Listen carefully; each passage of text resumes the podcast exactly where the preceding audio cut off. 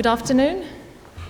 Uh, my name is Vesna Petresin. Uh, I run a practice based in London called Rubedo, uh, and we are both um, an art practice and a think tank. And um, today I am basically going to um, talk you through a couple of examples of uh, what we've been doing recently uh, in terms of immersive environments and questions that that raises for the future design.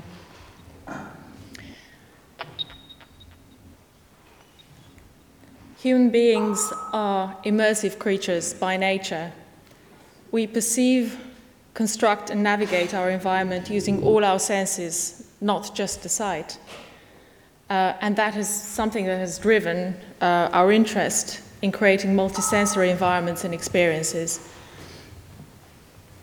Uh, one of the qualities that immersion brings us uh, is also linked to the phenomenon of synesthesia, which our practice has always been very interested in. Uh, synesthesia is a phenomenon of multisensory perception in which a single sensory input generates an output in a different modality, for example, a color that initiates a shape sensation. Uh, could we just have the sound up a little bit? Thank you. Um, and throughout the years, we've basically been motivated to take out outside of the white cube um, to shift away from um, the Cartesian notion of space and try to understand space as fluid rather than solid, um, time based rather than fixed and permanent. Uh, and that has basically initiated an interest in setting up tools and creative experiences that would connect sound, vision, movement, and interaction. Uh, one of our recent uh, projects was um, this 48 hour installation for the Cultural Olympiad in London um, that was in partnership with Philips Lighting.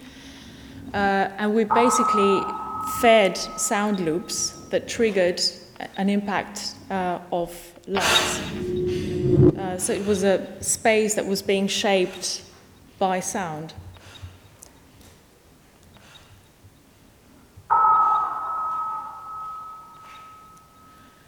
Artists today increasingly use immersive environments as a means to uh, address problems engaging deeper, uh, more intense way, and to bypass rationalization uh, and to speak to the audience in a very direct way uh, using archetypal notions um, such as formal constants that synesthesia has also uh, accentuated.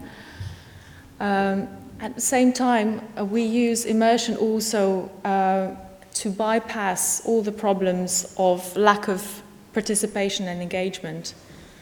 Uh, so increasingly, it's, it's making us aware of how we act as human beings and how we connect to our environment and our society.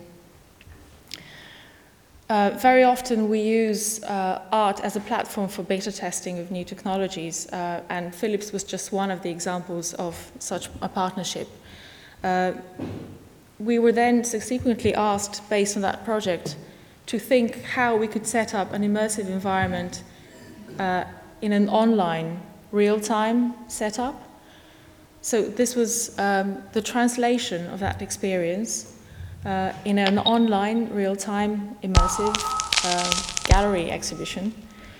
So, in a way, we had to reimagine the space that would uh, engage all senses and would be co created by the user's movement and interaction uh, by setting it up as a game like experience.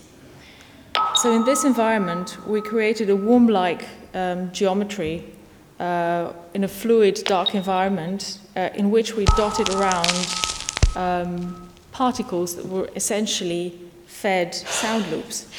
These sound loops were then triggered uh, as the user moved around the space and would talk back uh, by emanating structures that were generated as fluid light.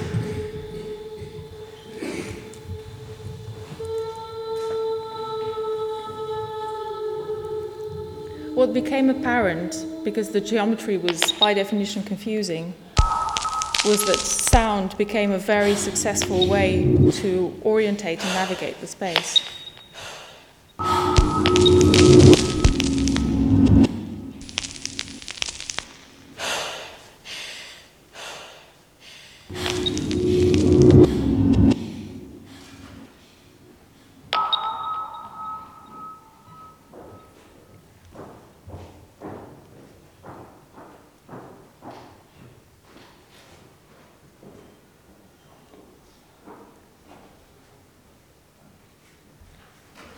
This experience has been based on uh, about 15 years of research we've done in collaboration uh, with uh, animation companies, uh, as well as uh, experts in fluid dynamics and particle physics.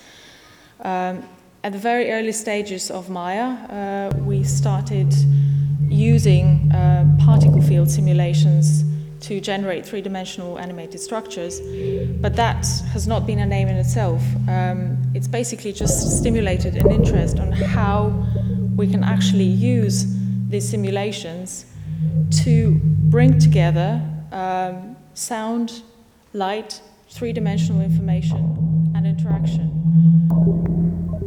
And after several visits and collaborations with scientists at CERN, We've also uh, created a number of uh, installations and projects that talked about the ways that we can use particle systems connected with rhythm to create a sense of immersion. Um, in the background, you can see uh, an installation that we created for the Vienna Secession, and it was running uh, on loop for 24 hours based on the Fibonacci series. We discovered that one of the key components of creating a sense of embodiment, which is really conducive to the sense of immersion in an environment, is rhythm. Rhythm is not just a sound based phenomenon, it's also a very uh, physical sensation in our bodies. Uh, below the range of 16 hertz, uh, we can no longer hear the sound, obviously, it's experienced as rhythm.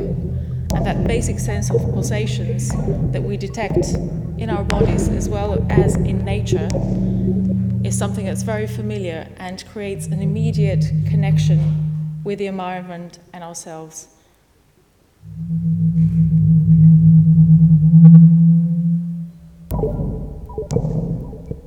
In this particular project, we used simulation of particle fields that were basically rendered as fluid. Um, and the way, why we, we wanted to basically address the particle simulations were that they could really successfully uh, describe the processes of transformations in nature and how that could have an impact for morphology. At first, we spoke about design morphology and how we could generate new, fluid, more dynamic form but then it crossed over also to become a design tool that helped us generate um, immersive tools, uh, also combined with sound and movement. Um, essentially, we have um, an environment where every particle uh, is part of a large multidimensional network in which every action is connected to the action of another entity and that creates a connected system uh, that can grow, uh, adapt in time, and respond to any input from the environment. So essentially, we have uh, an environment that can adapt to changes and is very sensitive to minor um, shifts. At the end of it all, uh, it just creates a sense of an immediate connection and response to the environment, but also to different stimuli. We started questioning how you can generate those de- deformations not just by using visual input, but also how sound can impact three dimensional form. And we know from physics that sound waves can have an impact on molecular structure. Uh, we have known um, experiments from, uh, let's say, acoustics crossed over uh, with research in water molecules um, that changes the structure.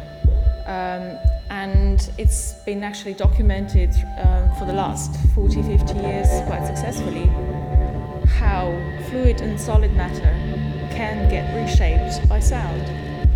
So increasingly we started thinking about the fact that three-dimensional space has a major contributor in how we sense, construct and perceive it, and that is being shaped by the audio parameters.